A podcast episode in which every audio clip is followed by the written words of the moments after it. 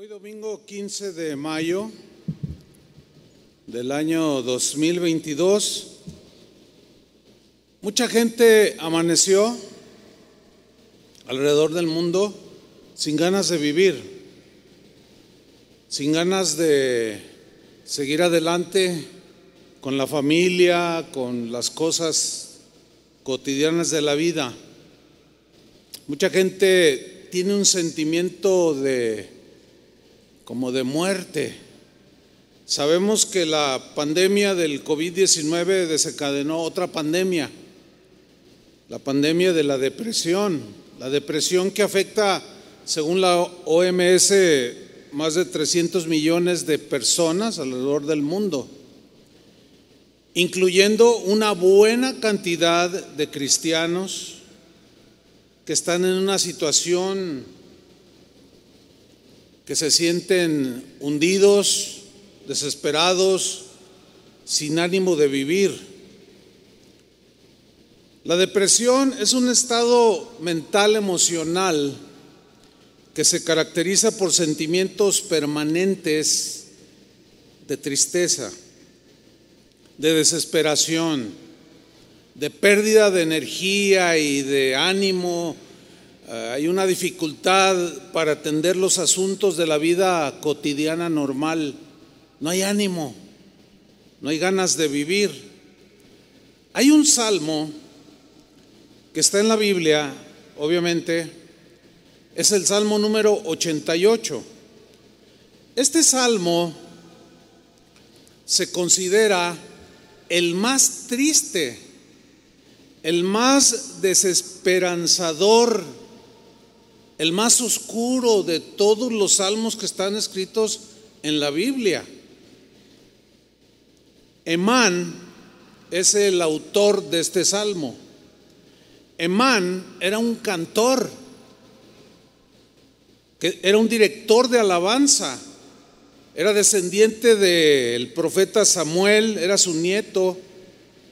Este hombre, Emán, era un hombre consagrado a Dios entregado a Dios, temeroso de Dios.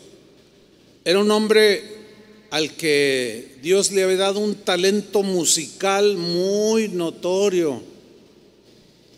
Poseía un carácter que Dios había desarrollado en él, eh, que la gente cuando hablaba con él y convivían, mm, se ganó el respeto de todos ellos.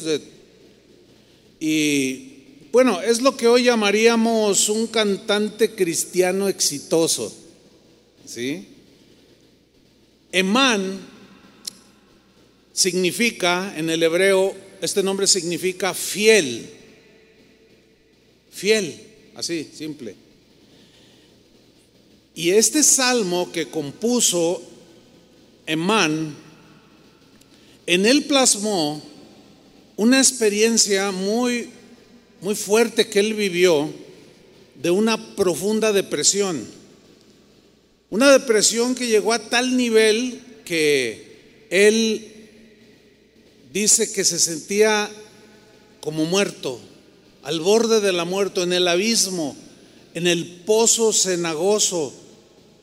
Y bueno, cualquiera que haya sufrido de depresión o que la esté padeciendo, se va a identificar con este grito de angustia, y de lamento del salmista Emán, con un sentimiento de, ya no querer vivir, que sienten como que están a punto de morirse. Entonces Emán, que significa fiel, que, que, cantaba a Dios, dirigía al pueblo de Dios en la adoración, escribió este Salmo 88. Ahora, todos los salmos en la Biblia, los 150 salmos que encontramos en la Biblia, todos son cantados. Alguien le, algunos le llaman eh, a los salmos el himnario bíblico. O sea, eran los cantos que cantaban los israelitas. Todos los salmos eran cantados. La palabra salmo, su definición es un canto acompañado por instrumento musical. Alguien puede decir, pero, pero ¿cómo, ¿cómo este salmista escribió y cantó un salmo tan, tan oscuro, tan... no anima para nada, es un lamento. Sin embargo, tiene su razón del por qué está en la Biblia. Vamos a estudiar este salmo y vamos a descubrir muchas cosas hermosas que están ahí, escondidas. Vamos al Salmo 88, versículo 1. Yo voy a, a leerlo en la versión Palabra de Dios para Todos. Y comienza este salmo de Emán diciendo, Señor, tú eres el Dios que me salva. Pido tu ayuda día y noche. Presta atención a mi oración. Escucha mis peticiones, dice. Aquí vemos algo que es muy importante. Emán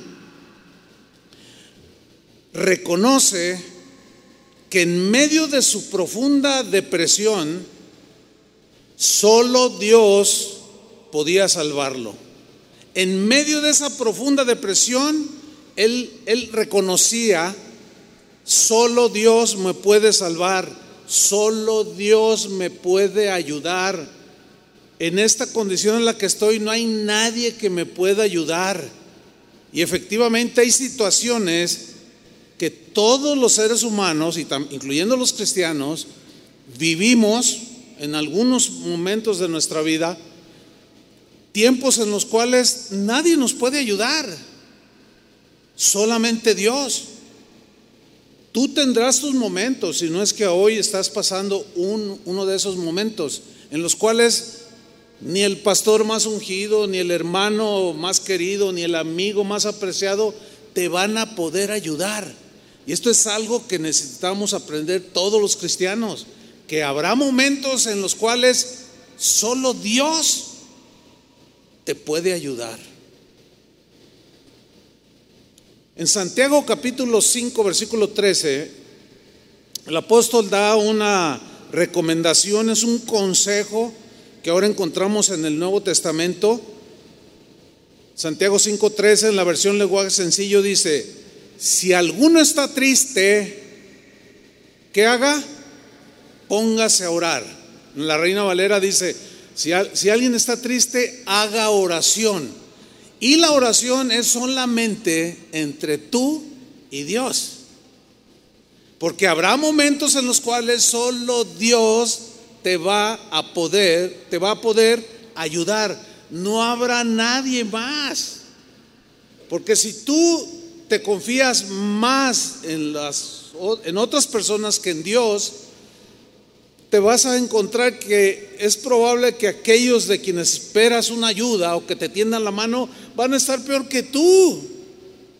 Sin embargo, Dios, como el ser todopoderoso, será el único que nos podrá ayudar, salvarnos, rescatarnos, tenderlos la mano.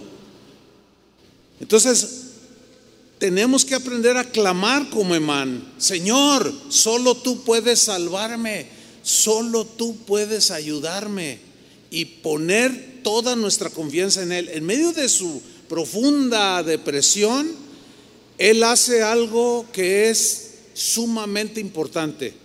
Solo tú, Señor, me puedes ayudar. Yo no sé por lo que estés pasando en este momento.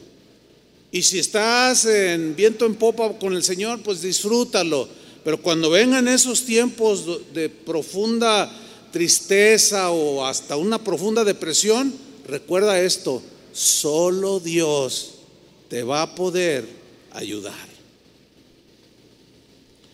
Clama como David, así como clamó Emán, clamó David en el Salmo 40, versículo 17. Mira, mira cómo clamó David hizo lo mismo que Emán, aunque afligido yo y necesitado, muchos de ustedes están afligidos, otros santos están muy necesitados de Dios, tienen muchos problemas de todo tipo y quizás estos los han hundido en una, eh, llevarlos al, punto de decir, siento morirme o ya no quiero vivir.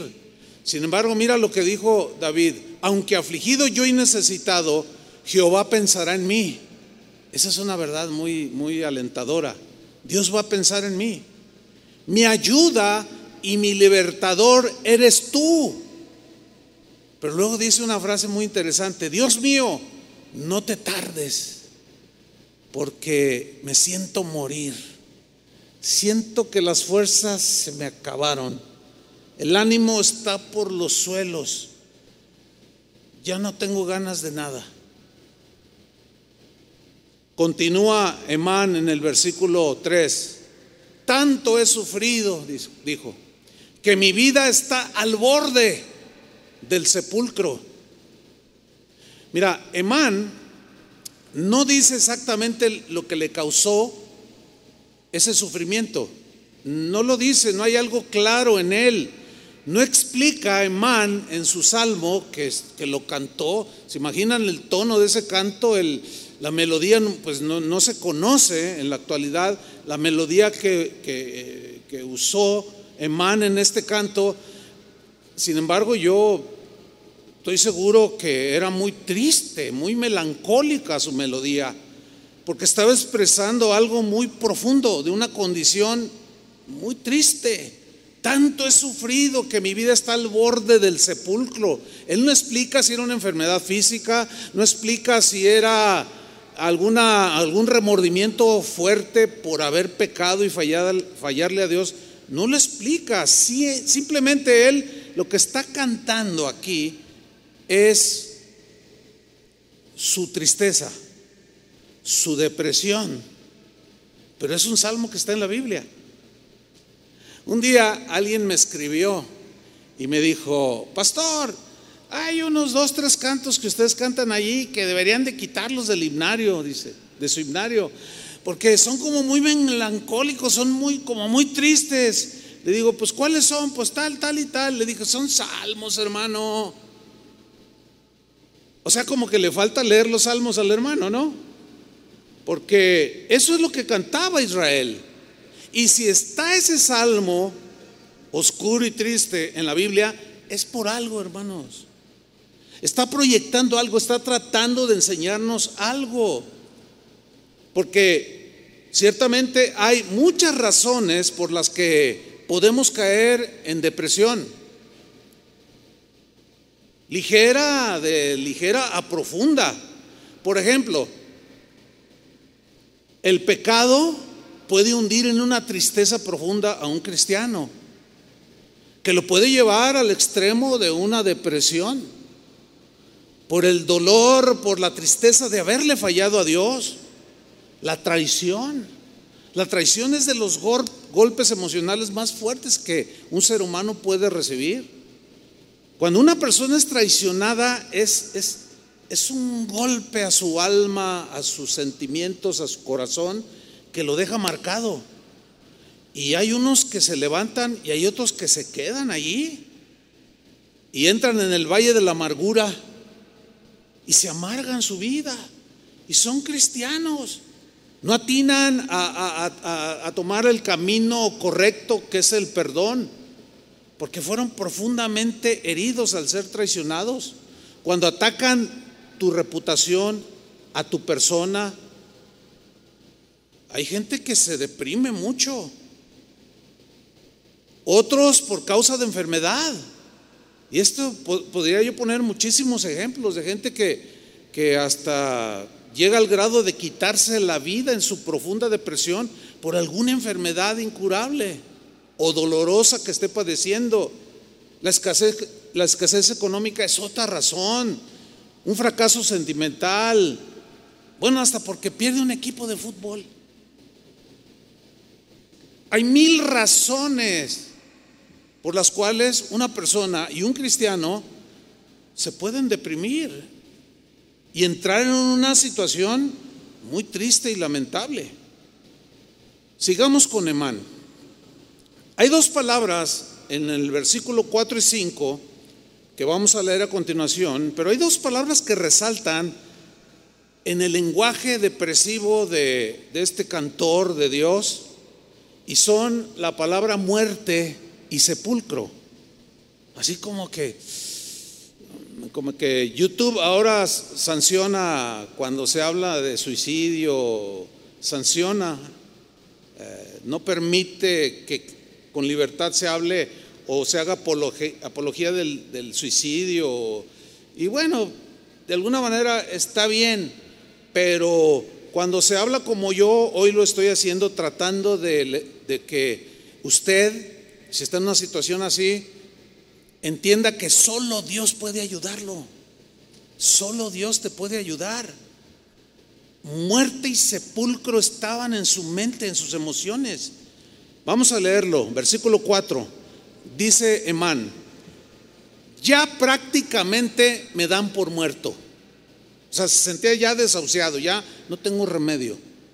Soy como el que ya no tiene aliento, o sea, como un muerto abandonado entre los muertos, así como los cementerios que usted va y la mayoría están descuidados, las flores secas, cayéndose los mausoleos. Esto es lo que él está proyectando, abandonado entre los muertos. Soy como un cuerpo sin vida que yace en el sepulcro, como uno de los muertos de los que ya te olvidaste alejados de ti y de tu cuidado, me siento morir. Siento que estoy ya en las últimas. ¿Se acuerdan de Elías que hablamos un poco eh, hace ocho días?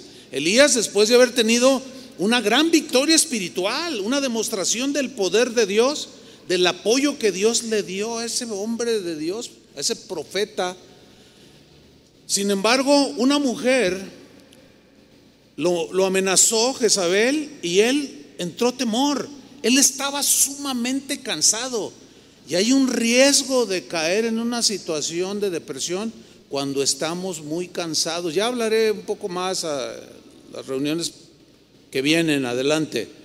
Pero Elías huyó, salió corriendo y por todo un día corrió huyendo de la amenaza de muerte, queriendo salvar su vida. Pero llegó un momento en que estaba tan cansado y tan deprimido que se sentó a descansar un poco bajo un arbusto que le dio sombra.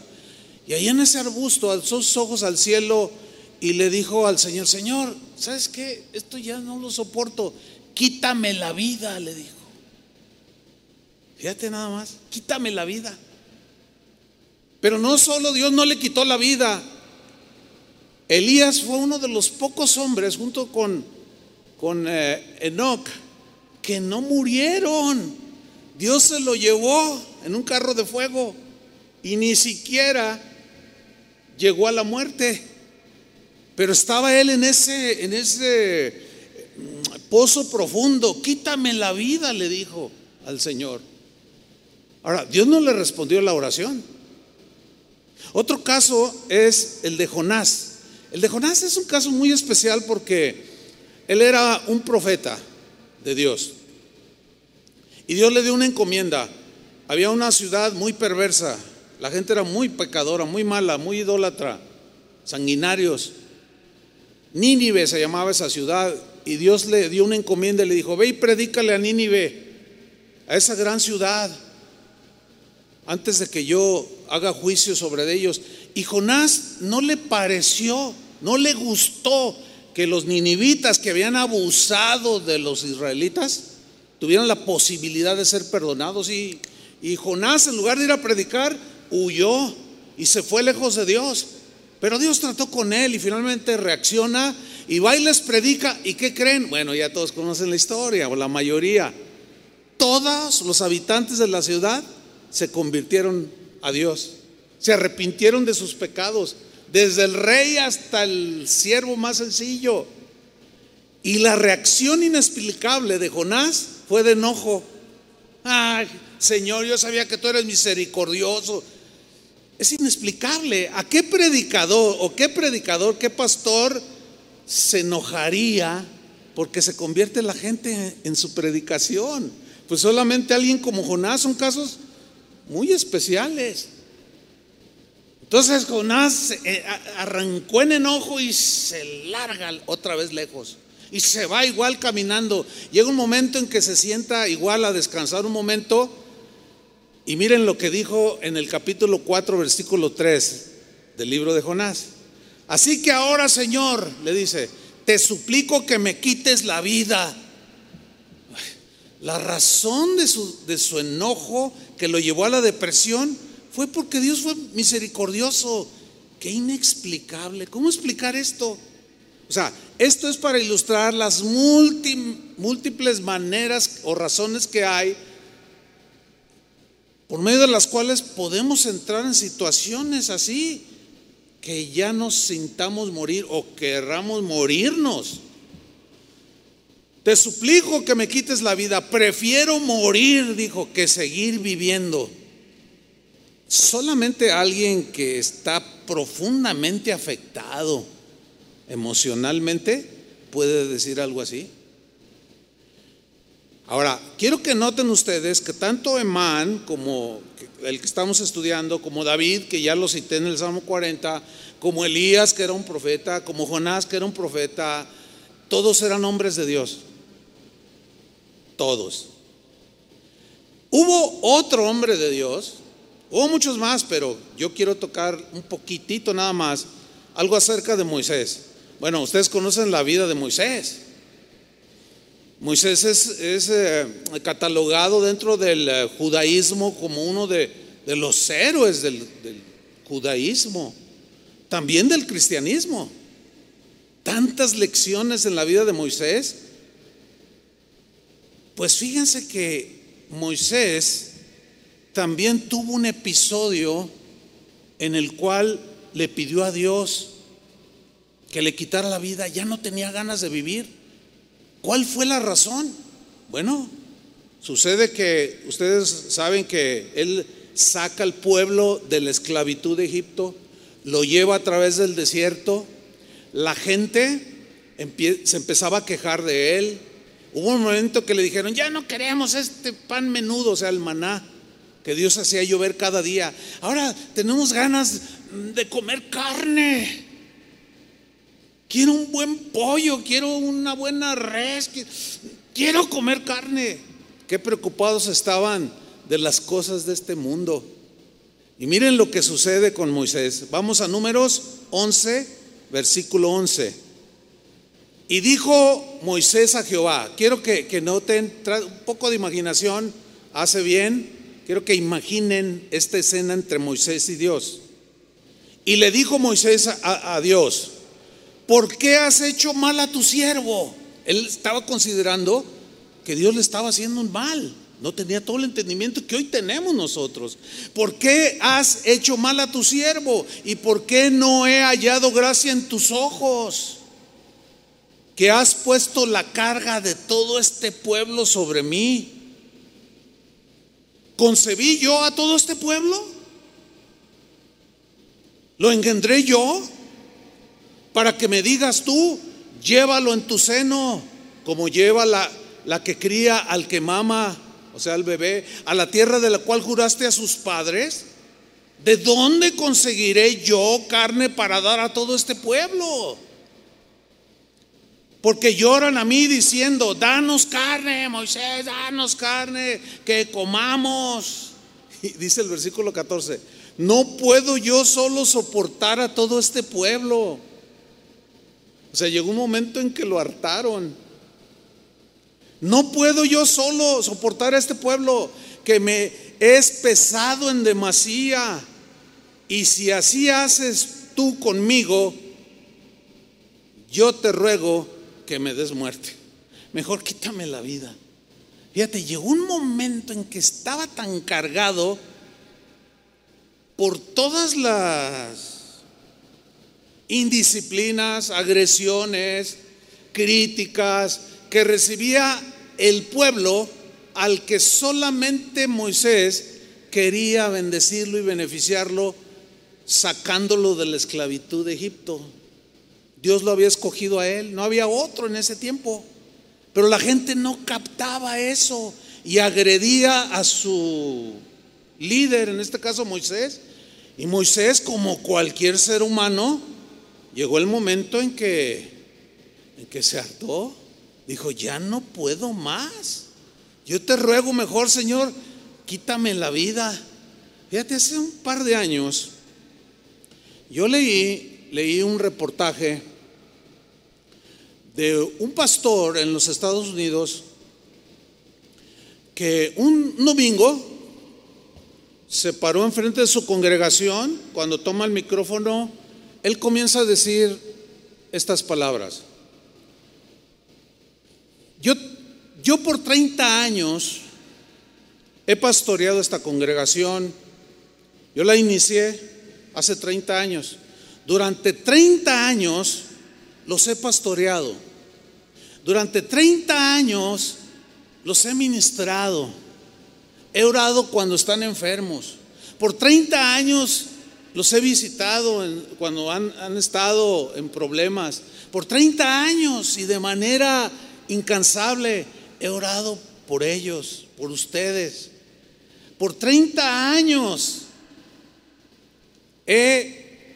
los he guiado por los caminos de Dios. Por 30 años, por 30 años, por 30 años. Diciendo, pero, pero con un tono desalentado. Y dijo, y por 30 años he llevado esta carga, pero ya no puedo más. Porque lo único que he recibido de ustedes son críticas.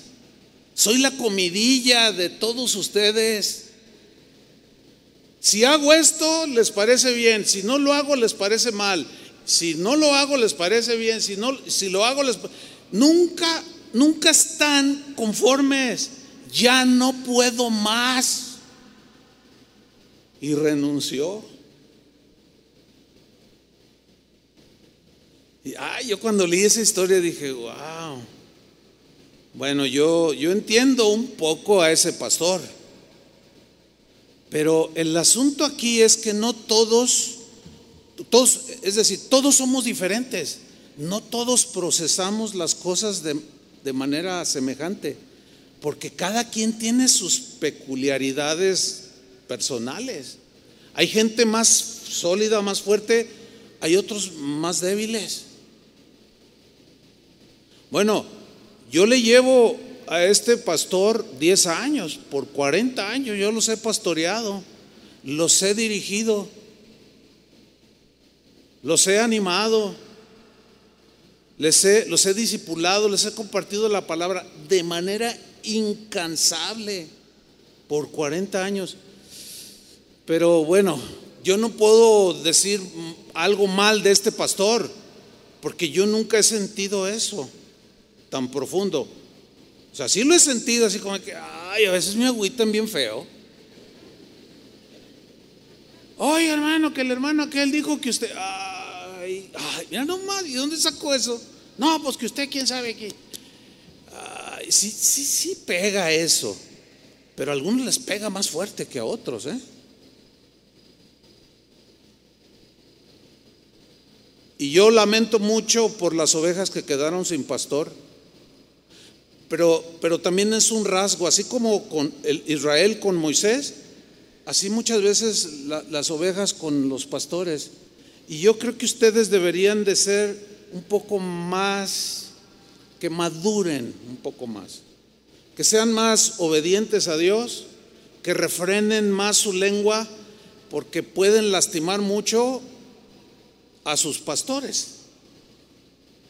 Aunque de, de este lado también de parte de los pastores hay quienes lastiman mucho a las ovejas. Eso se entiende también. Por eso es que cada uno de nosotros necesita entrar en el camino de Dios, en la palabra de Dios, para hacer la vida un poco más llevadera. Pero sigamos con Emán. Versículo 6. Dice, me has echado en el hoyo más profundo, en la oscuridad de los abismos. Yo quiero que noten algo aquí muy interesante. Miren, Emán, cuando dice, me has echado en el hoyo más profundo, él está en ese momento reconociendo que Dios está detrás de todo lo que le está sucediendo. El problema para nosotros cuando estamos en situaciones que no son muy agradables, que nos producen tristeza y que nos pueden llevar a una condición de depresión, el problema es que cuando estamos en esa situación que Dios permite en nuestra vida, solamente nos centramos en nuestro dolor, solamente pensamos en nuestra tristeza. Y tenemos la tendencia de olvidarnos de las promesas de Dios. Aquí Emán no tenía la revelación que hoy nosotros tenemos en el Nuevo Testamento de Romanos 8:28. En la época del Antiguo Testamento eran sombras, estaba como muy escondidas las verdades, pero cuando viene Cristo se revelan las verdades que estaban escondidas. ¿Sí? ¿Qué dice Romanos 8:28? Dice, y sabemos que a los que aman a Dios, así como ustedes aman a Dios, ¿sí o no? Sabemos que a los, o sea, a ustedes, a todos nosotros, que a los que aman a Dios, ¿qué sucede? Todas las cosas les ayudan a bien hay una, hay una versión que dice, todas las cosas buenas y malas cooperan para al final hacerles bien.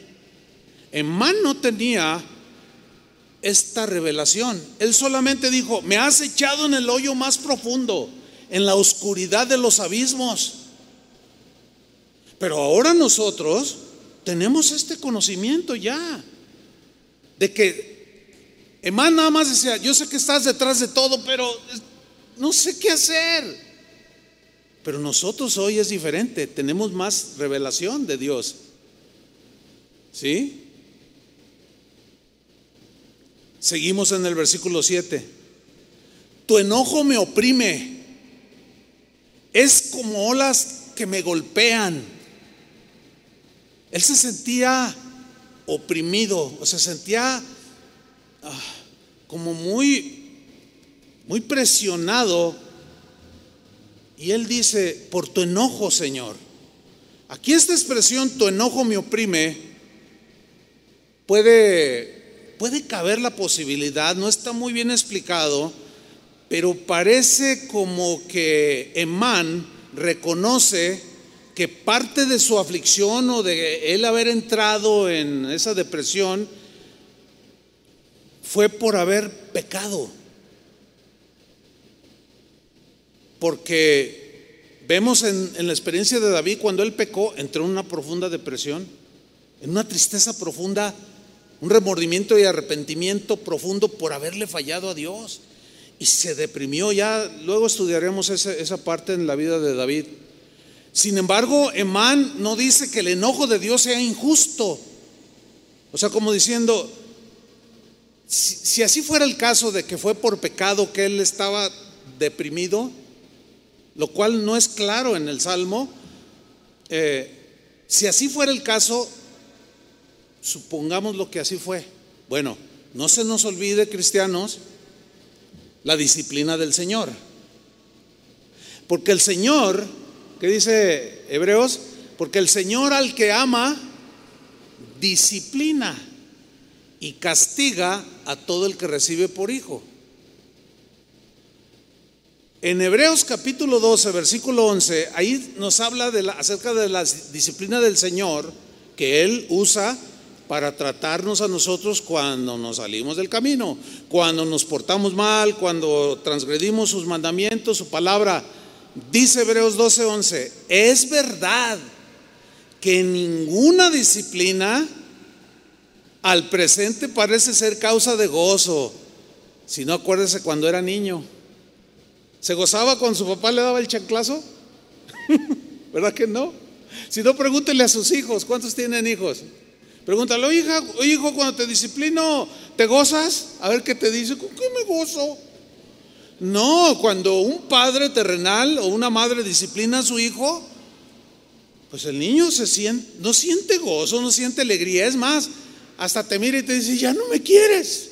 O sea, entra en un estado así como de, una sensación de, ya no me quieres mamá, ya no me quieres papá, Pero precisamente porque usted ama a su hijo o a su hija, es que lo disciplina. Porque el que ama a su hijo desde temprano lo corrige. Así dice en Proverbios.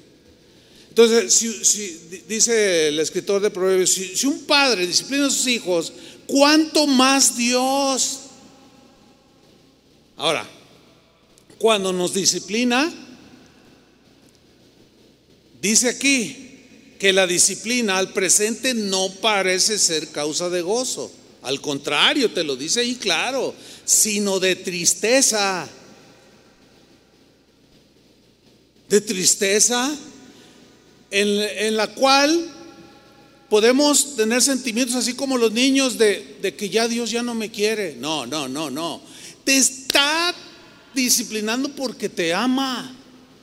Necesitamos entender muchas cosas también, porque la ignorancia no es justificación para quedarnos allí en la depresión. Cuanto más ahora en el Nuevo Testamento que tenemos toda la revelación de Jesús mismo y de cómo enfrentar todo este tipo de situaciones.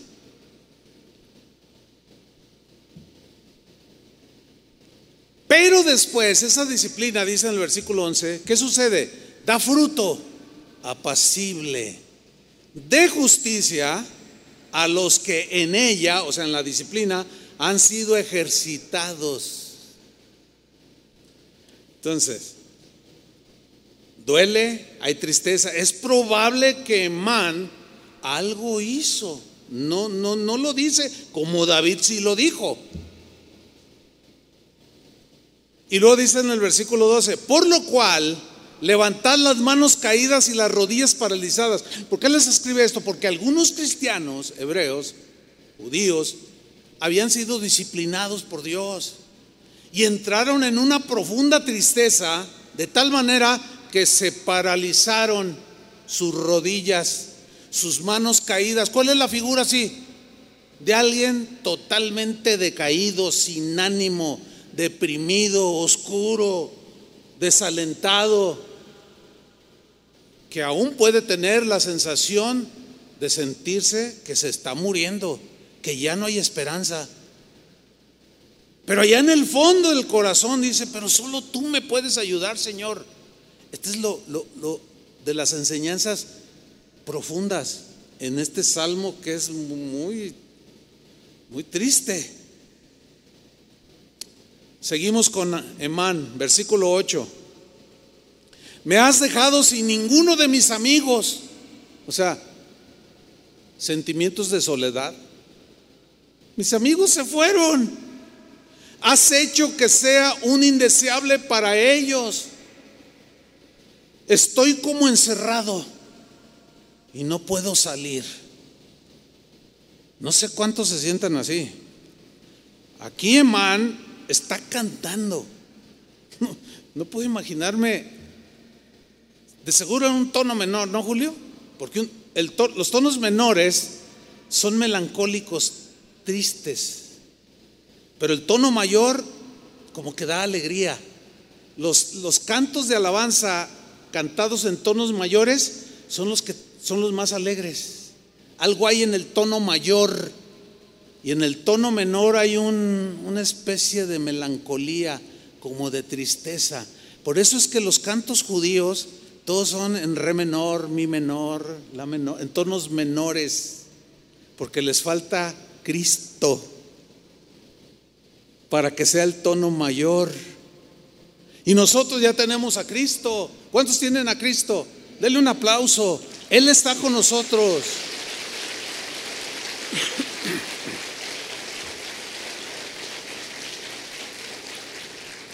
Pero aquí Emán está diciendo, hasta mis amigos ya me abandonaron.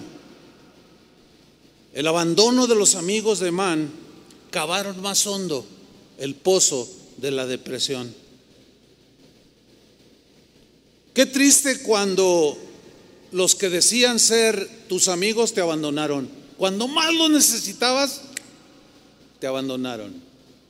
Pero qué triste que tú hayas abandonado a aquellos que te consideraban tu amigo o su amigo. problema es, y sigue siendo que nada más nos centramos en lo que nos hacen y muy pocas veces pensamos en lo que nosotros les hacemos a los demás. Cuando un amigo traiciona, es de los golpes más fuertes que hay. ¿Alguno de ustedes lo ha traicionado algún amigo? Se siente horrible. Porque tú pones tu confianza y te traiciona de la manera más vil. Es, es, como si te traspasaran con una espada de dos filos, de doble filo. Y te traspasan y se va como agua la espada y te traspasa el corazón. ¿Saben? Yo he visto a través de mi vida cristiana, cuando gente es muy herida por una traición de un amigo o de un ser querido, de un familiar, alguien cercano, he visto a muchos hundirse a lo más profundo porque cayeron en la amargura, en el resentimiento. Decidieron no perdonar y se quedaron en las arenas movedizas. Y no saben explicarse por qué todo les sale mal. No saben explicarse por qué mientras más quieren salir, más se hunden, porque están en arenas movedizas. Y mientras más hacen el intento de salir, más se hunden. Y algunos ya están aquí, a punto de ser cubiertos. Otros quizás ya nomás la manita se les ve así. Pero he visto también a muchos salir que han sufrido traiciones espantosas y han salido. ¿En dónde radica? ¿Por qué unos sí y otros no? Porque unos como Emán, a pesar de cómo estaban, Señor, solo tú puedes ayudarme. Ni el pastor, ni el predicador, ni el consejero más preparado me puede ayudar. Solo tú, Señor, puedes salvarme. Solo tú puedes ayudarme. Cuando Jesús fue prendido ahí en el huerto de Getsemaní, él estaba en sus, en sus momentos más, más duros y difíciles. Es más, hubo un momento en que les dijo a sus discípulos, mi alma está muy triste. Estoy muy triste, dijo. Hasta la muerte. Sentía la muerte próxima.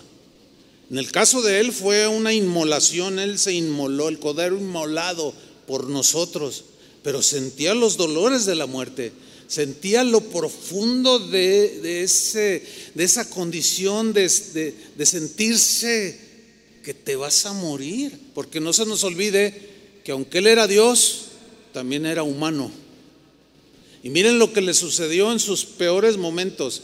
Cada vez que yo tengo algún episodio así, siempre, siempre voy a Jesús. Y cuando leo la historia de Jesús, mi ánimo, mi corazón como que lo cauterizan para que sane la herida. Porque miren lo que le hicieron. Mateo 26, 55. Él está ahí con sus discípulos, llega a Judas con un beso y lo apresan a Jesús y dice, Jesús en aquella hora dijo a la gente, contra, como contra un ladrón habéis salido con espadas y con palos para prenderme.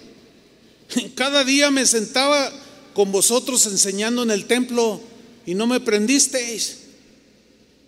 Y luego él se va, fíjate, a la profecía, a la palabra de Dios que estaba escrita que así tenía que ser. O sea, no se resistió, que era lo que hacía Emán. Dijo, mas todo esto sucede para que se cumplan las escrituras de los profetas. Y mire lo que sucedió. Lo prenden, entonces los discípulos dejándole, ¿qué hicieron? Huyeron, lo abandonaron. Él les había dicho tiempo atrás, ustedes no son mis siervos, ustedes son mis amigos. Les dijo, allí en ese mismo episodio, velad conmigo y él se retiró, velen conmigo, oren. Y él se retiró. Estaba en esos momentos de agonía que sudaba hasta gotas de sangre. En, esa presión que él sentía, estaba a punto de ir a la cruz. Y cuando él regresa, estaban dormidos. Le dice, ni una hora. Y se agüitó, así como yo me agüito cuando los veo dormidos, ustedes en plena predicación. Agüita, de verdad, de verdad que sí. no pueden aguantar ni. Bueno, eso digo una hora, pero yo me viento hora y media. la carne es débil, pues sí, la carne es débil. Pero no pudieron siquiera velar conmigo, estoy en una situación, este, ayúdenme, apóyenme en oración. Y se duermen. Eso descorazona a cualquiera, ¿sí o no? Sin embargo, Jesús tenía que sobreponerse aún al abandono de sus amigos y cumplió su propósito en esta vida, cumplió su propósito por el cual el Padre lo envió. Y por cumplir ese propósito, tú y yo, el día de hoy, somos hijos de Dios, somos salvos, tenemos el, hemos sido sellados con el Espíritu Santo y vivimos con Dios. Pero a pesar de que vivimos con Dios, de que sabemos que Él está con nosotros, tenemos tiempos así. en los cuales solo Dios nos va a poder ayudar porque Él es el Todopoderoso. Pero también debo decir esto. ¿Tú tienes amigos? ¿Cuántos tienen amigos? Nunca los traiciones. Procura no hacerlo.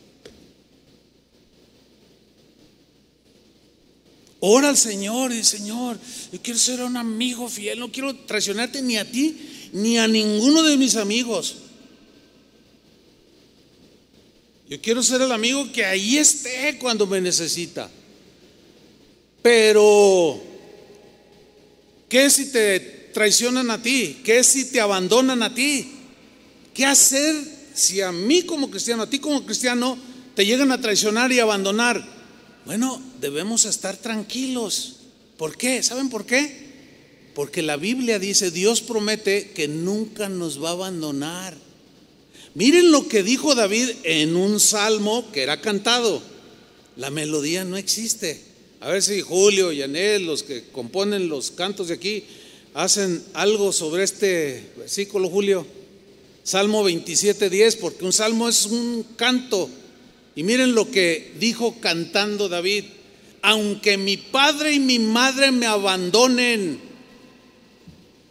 O sea, a pesar de que la gente más cercana a mí me abandone, el Señor me recibirá en sus brazos, dice en esta versión al día. La reina Valera dice, aunque mi padre y mi madre me abandonaron con todo, yo sé que Dios me recogerá, o sea, no me abandonará. Ya David de alguna manera dejaba ver también lo que para nosotros hoy es una realidad, una revelación clara. Jesús lo aseguró muchas veces, yo estoy con vosotros todos los días hasta el fin del mundo. En el mundo tendréis aflicciones, pero confiad, confíen. Yo he vencido y los, no los voy a dejar allí. Sin embargo, estas situaciones como la de Man se siguen presentando en nuestra vida. El domingo que hice el llamado para orar por algunos que estaban en una situación, hubo muchos de ustedes que reconocieron que estaban así. Ahí está la prueba. Pero alguien me dijo ayer, sábado, me encontré ahí en el pasillo, pastor, dice, usted no se imagina lo que en esta semana Dios ha hecho en mi vida. Ah, pues qué bueno, gloria a Dios, le dije. Dice, pero es a raíz del mensaje que usted dio el domingo. Yo lo escuché yo era una persona muy con mucha depresión y la causa de mi depresión y me dijo la causa. Dice, pero cuando yo oí eso, mi esposo me dijo, cuando usted estaba predicando, mi esposo me dijo, ves, ves, es que yo no lo alcanzaba a ver, pero ya lo deposité en el Señor, ya, y, cómo se siente de unos días para acá. Dice, siento una libertad en mi espíritu como que mi mente se abrió y estoy entendiendo tantas cosas en una semana. Porque fue sacada directamente por la mano de Dios. No fui yo, porque yo a lo mejor hasta estaba deprimido. Ustedes quien ni saben. ¿Verdad? Fue Dios. Entonces David dice, aunque mi padre y mi madre me abandonen, el Señor me va a recoger. Él no me va a abandonar nunca. Seguimos con Emán, con el fiel, a pesar de lo que vivió. Dice el versículo 9, mis ojos me duelen de tanto llorar. Yo, yo no sé cómo esté usted, cómo esté usted en este momento, pero yo he visto gente así. Que es más, que ya cuando lloran ya ni lágrimas, están secas, secas sus.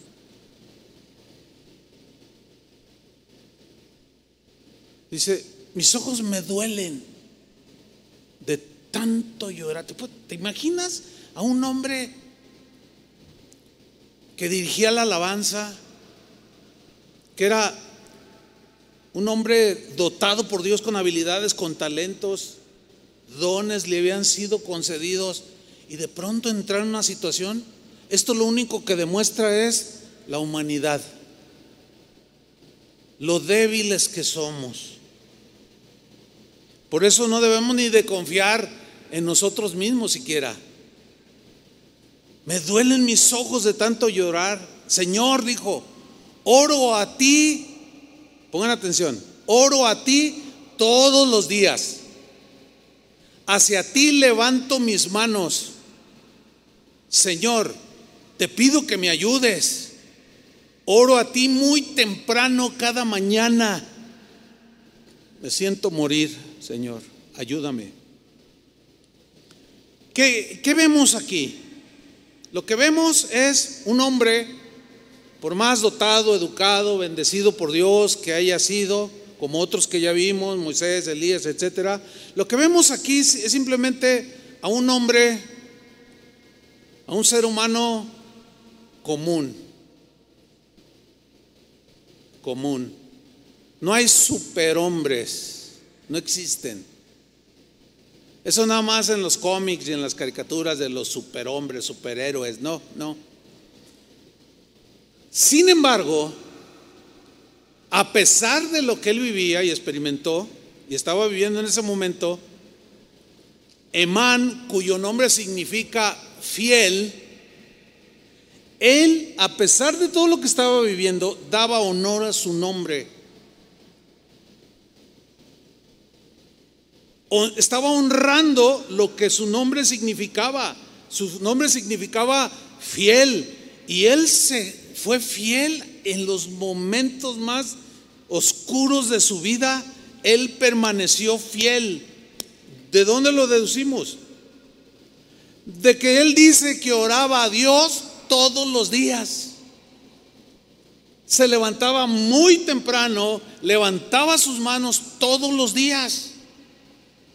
Ahora, si tú le hubieras preguntado a alguien, le hubiera preguntado, ¿Sientes la presencia de Dios? ¿Ustedes qué, creen que le iba a decir? No siento nada. Hay cristianos que no saben encajar estas verdades y están en alguna situación, vienen a la reunión y luego dicen cosas como, ay, algo está pasando, a, lo mejor el pastor anda en pecado, no sentí la presencia de Dios, luego me echa la culpa a mí. Ay, hermano, eso deprime. Y lo dicen, ay, hoy no tocaron bonito, hoy no cantaron bonito. No sentí la presencia de Dios. Ay, hermano. El cristianismo lo hemos dicho infinidad de veces, no se trata de sentir, se trata de creer.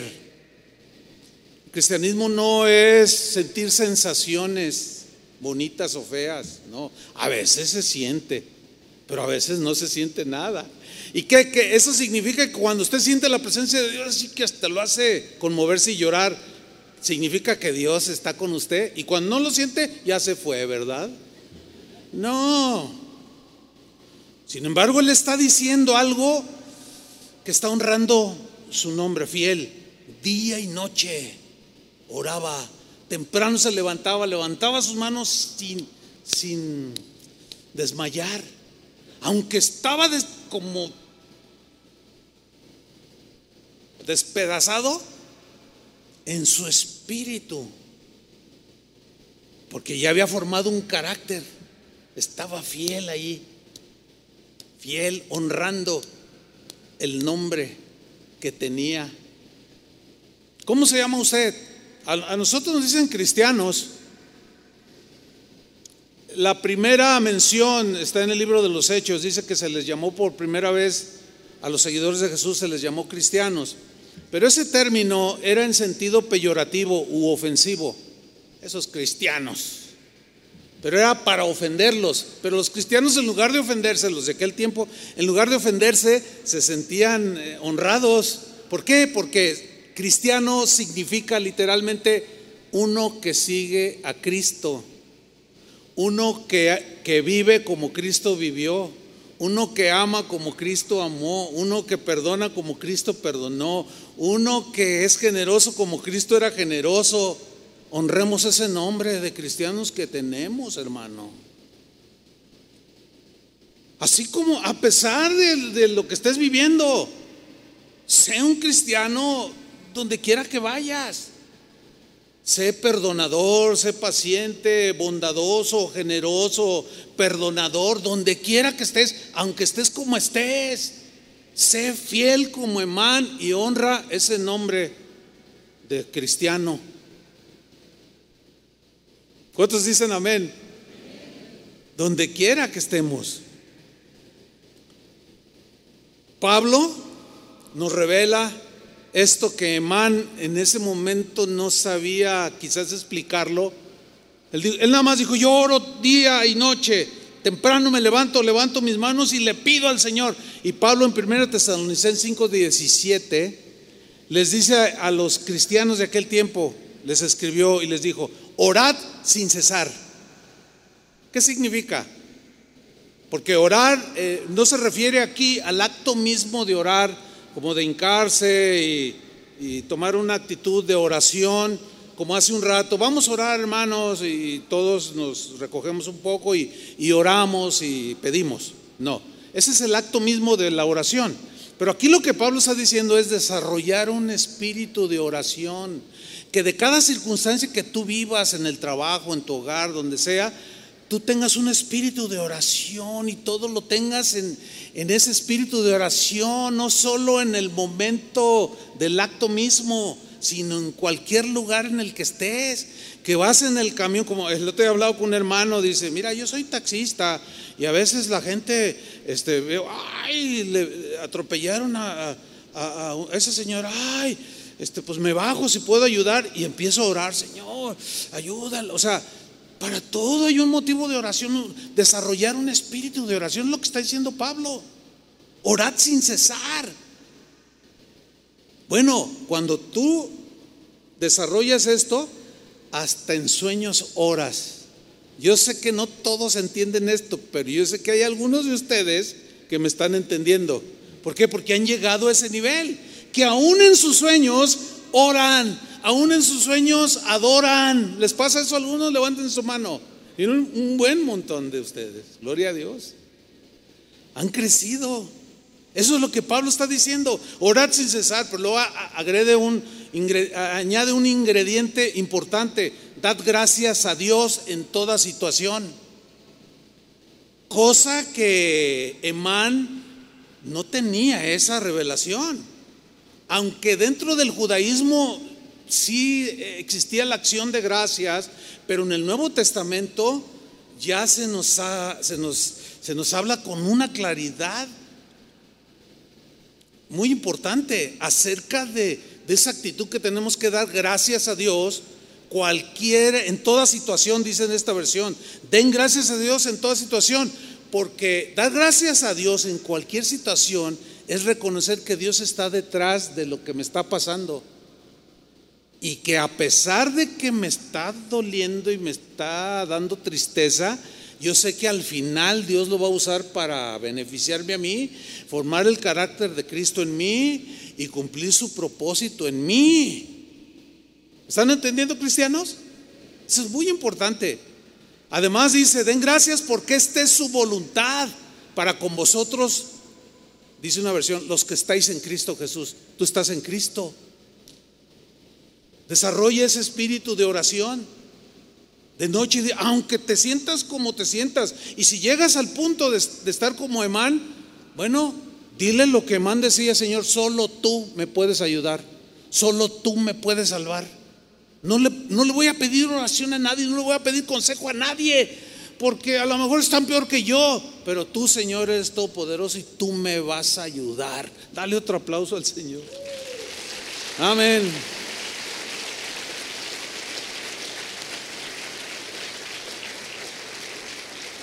Seguimos con Emán. Versículo 14. Le dice, Señor, ¿por qué me abandonas? O sea, una sensación de abandono. Ahora yo les pregunto, ¿Dios lo había abandonado? Díganlo fuerte. No, no. Pero él tenía sensación. Igual que tú la sientes a veces. Como que Dios te abandonó, pero no te ha abandonado. Como no abandonó Emán. Le hace otra pregunta, ¿por qué te niegas a escucharme? Una, una, una sensación de que Dios no me escucha. Ahora, yo les pregunto, cristianos, ¿Dios lo escuchaba? Claro que sí. Pero él tenía las, no dejaba de tener esa, esa sensación por la depresión en la que estaba. Eso es lo que a veces nubla, nubla las palabras de Dios. Y tenemos que tratar de deshacernos de eso que nubla la, las promesas de Dios porque Dios en medio de eso que viví, de esas cosas que vivimos, Él nos entiende. Él es el único que nos puede comprender, entender y alentar en momentos extremos. Pero sigue diciendo, Emán, versículo 15, desde joven he sufrido mucho. Wow, no dice la razón tampoco, pero desde joven, imagínate. Bueno, yo conozco gente que desde niños sufren. Tiene 60 años y su vida ha sido muy difícil. ¿Algunos se identifican con Emán? Yo creo que sí.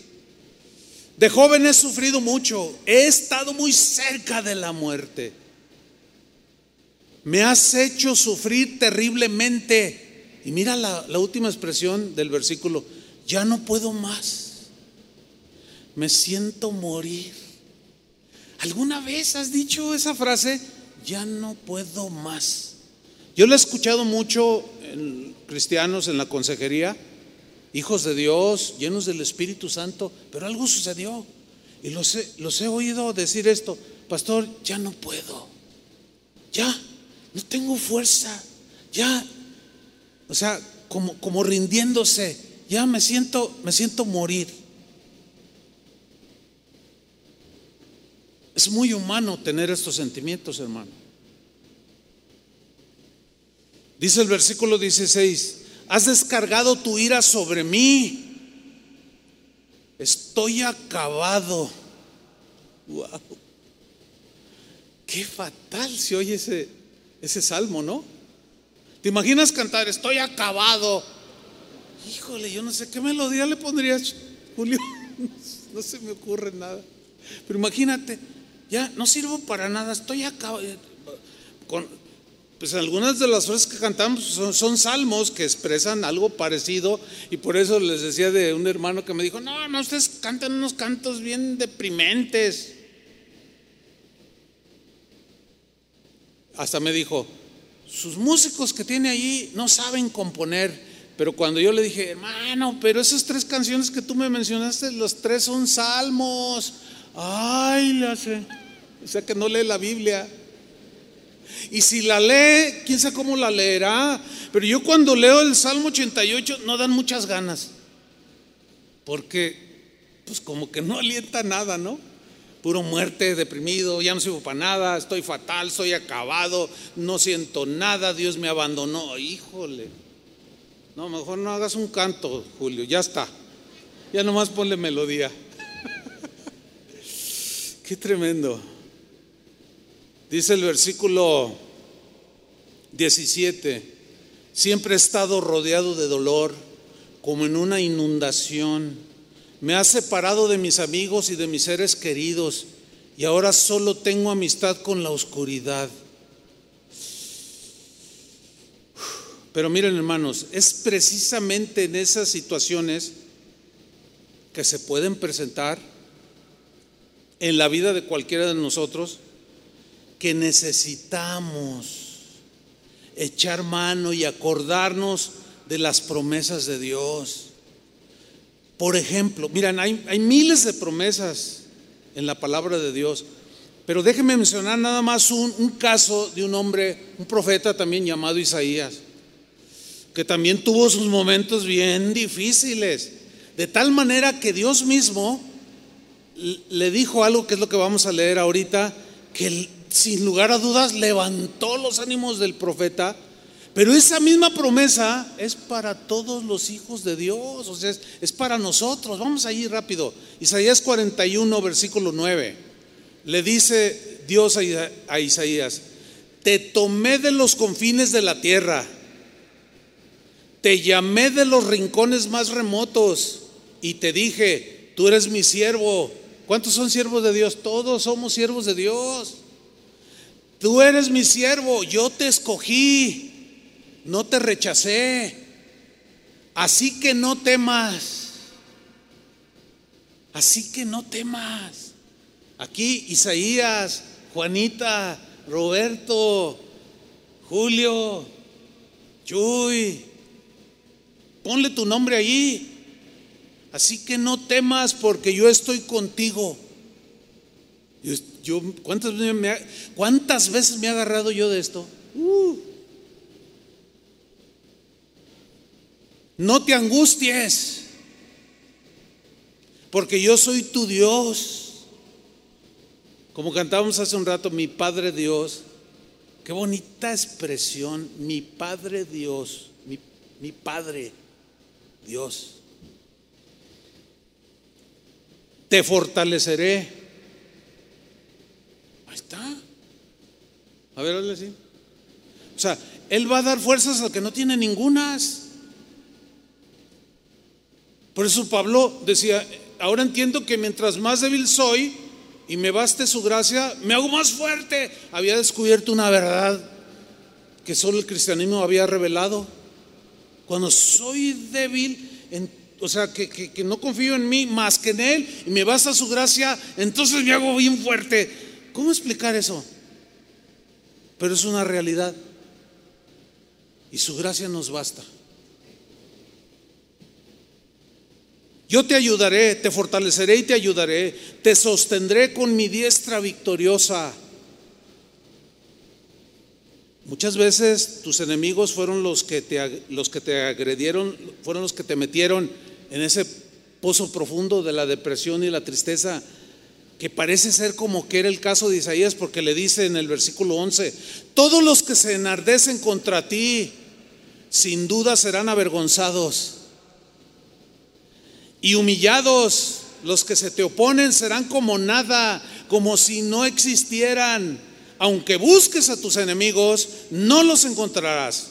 Los que te hacen la guerra serán como nada, como si no existieran, porque yo soy el Señor Tú, Dios, que te sostiene tu mano derecha, yo soy quien te dice, no temas, yo te ayudaré. Él es el único que te puede ayudar y sacar de donde estás. No hay nadie más. Y finalmente, hermanos, a mí mientras preparé el mensaje, a mí me surgió esta pregunta. ¿Por qué la Biblia incluye un salmo tan lúgubre, tan oscuro, tan ensombrecido, tan...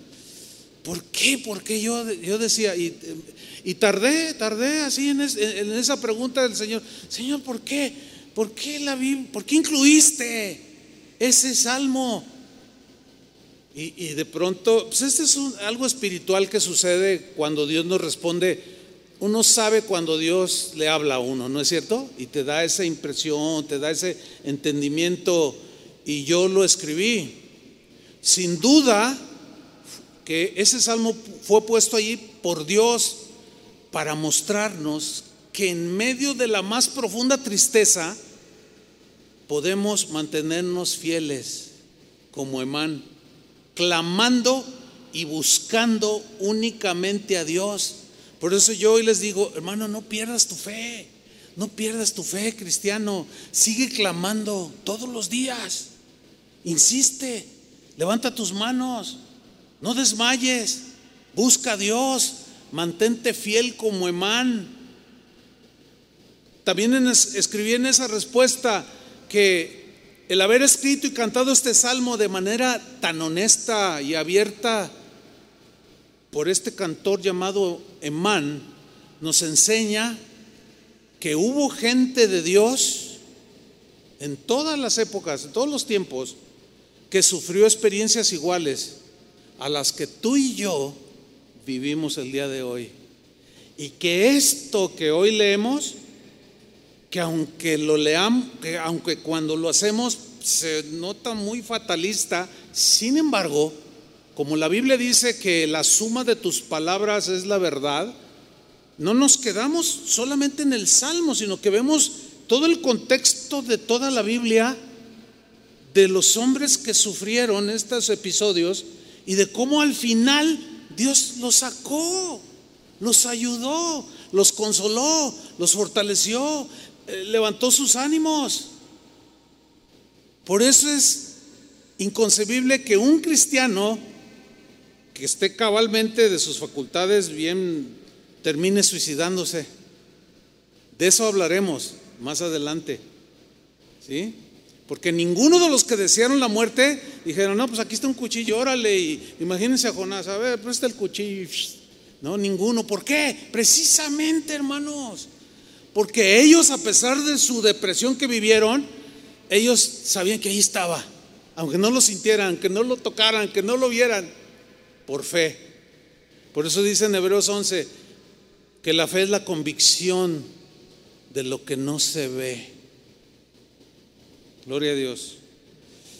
Y que este salmo también nos enseña que en medio de tanta oscuridad, dolor y soledad, nos alienta a no bajar los brazos, hermanos a seguir esperando en el Señor, quien tarde o temprano nos sacará del pozo de la desesperación. Y al final terminaremos cantando como el rey David. Cantó, compuso y cantó. Salmo 41, versículo 1. Miren lo que escribió y cantó. Veámoslo y terminamos. Quiero que noten sus palabras con atención. Salmo 41. Pacientemente esperé a Jehová.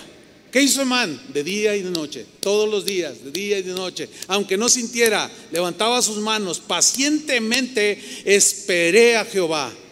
Y se inclinó a mí y oyó mi clamor. Y me sacó del pozo de la desesperación, del lodo cenagoso de las arenas movedizas. Puso mis pies sobre una roca y enderezó mis pasos. Puso luego en mi boca un cántico nuevo, alabanza a nuestro Dios.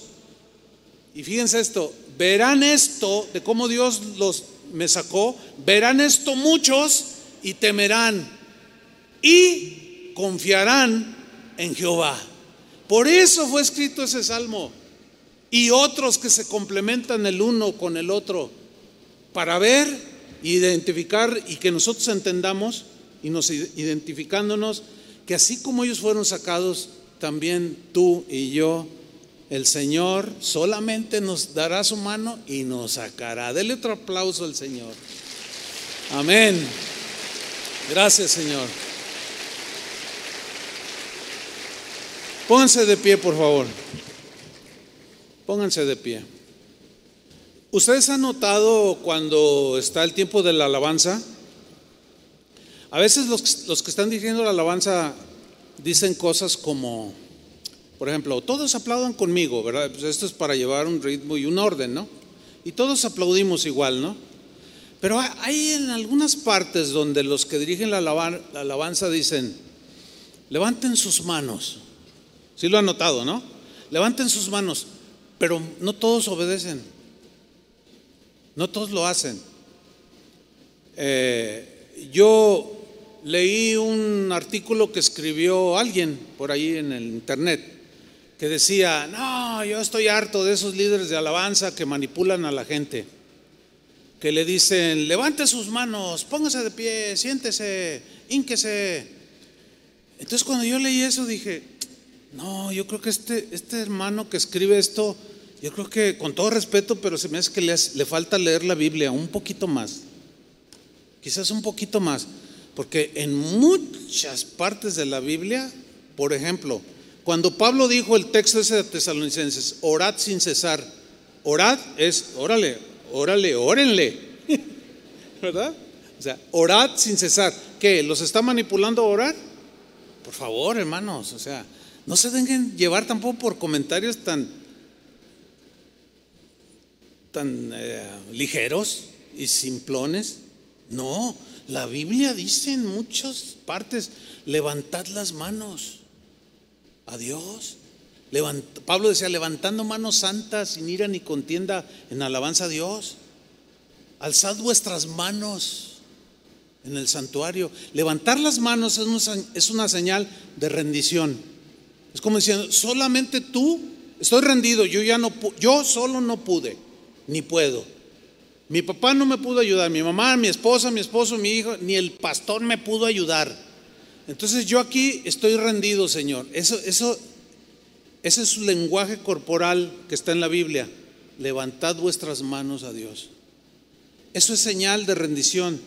De, es como una declaración corporal de decirle a Dios, Señor, en ti quiero descansar, confío en ti, me rindo a ti. Entrego todo lo que yo no puedo hacer, lo entrego a ti porque tú eres el único que me puede ayudar. Es señal de rendición.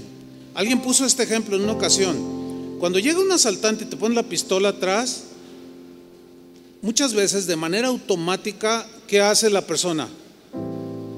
Levanta las manos, eh, me rindo. O sea, no voy a hacer nada. Es muy semejante es muy parecido el significado. Cuando vienes delante de Dios y levantas tus manos, o sea, yo no voy a hacer nada porque no puedo y yo me rindo.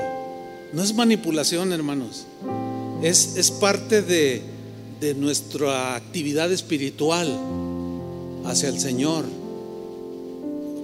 Muchos yo sé que no responden cuando dicen levanta sus manos. Yo es que no, porque a lo mejor no entienden, pero hoy se los estoy explicando y siempre hay algo nuevo que aprender. Entonces, cuando, cuando el que está adorando y dirigiendo dice, levanta tus manos, levántalas. Porque lo que están cantando en ese momento, que como Emán cantaba, o el mismo David, u otros directores en la Biblia de alabanza, este, expresan las manos. Entonces, levanta tus manos al Señor y dile, Señor, me rindo a ti. Yo he intentado hacerlo no he podido. Y ahora, ahora reconozco que solo tú me puedes ayudar. Nadie más. Hay cosas en que sí podemos ayudarnos los unos a los otros, pero hay otras en las que solo Dios te puede ayudar. Y es cuando estás en esa en esa desesperación. Así es que abraza la palabra de Dios y dile como David, pacientemente esperé en Dios. Tú te inclinaste y oíste mi clamor. Sácame, Señor, del pozo de la desesperación, del lodo cenagoso. Pon mis pies sobre la roca. Endereza mis pasos y pon en mi boca un cántico nuevo, una alabanza, para que los demás vean, Señor, Qué bueno eres tú, qué amoroso, qué paciente y que no dejarás caído a los justos. Y, se, y aprenderán a creer y a confiar en ti. Ahora dile gracias Señor por lo que estoy pasando. Gracias por la situación que estoy viviendo. Yo sé que tú estás detrás de todo, pero todo obrará para bien, porque sé que tú lo encaminarás para seguir formándome, formando a Cristo en mi vida. Gracias te damos, Señor. Adoremos al Señor por